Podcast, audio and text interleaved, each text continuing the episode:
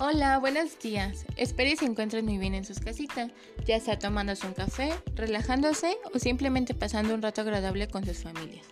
El tema que hablaremos el día de hoy es dinero y tiempo, un tema muy visto en la actualidad y hace que nos surjan muchas dudas, como ¿el dinero trae problemas? ¿El dinero es malo? ¿El dinero compra la felicidad?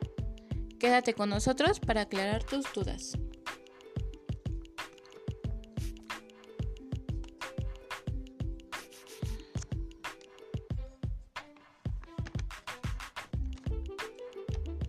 Muy bien, comenzamos.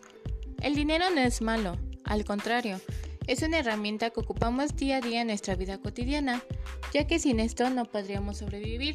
Claro, cabe recalcar que la mentalidad de las personas, no importa si son de bajos o altos recursos, dependen de uno mismo para el destino que le queramos dar a nuestra mente, ya sea de pobre o rica.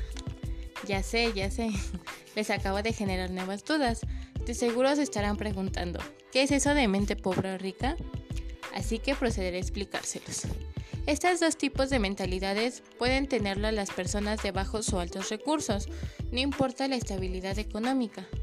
La mente pobre es cuando las personas suelen ponerse trabas en su camino impidiéndose crecer como personas, suelen ser conformistas y lo único que les importa son ellos mismos. Al contrario de la mente rica, esta consiste en que las personas piensan en grande, las que generan estrategias y futuros a corto plazo para superarse y crecer como personas, y los que ven por el bien de todas las personas y no solo de ellos.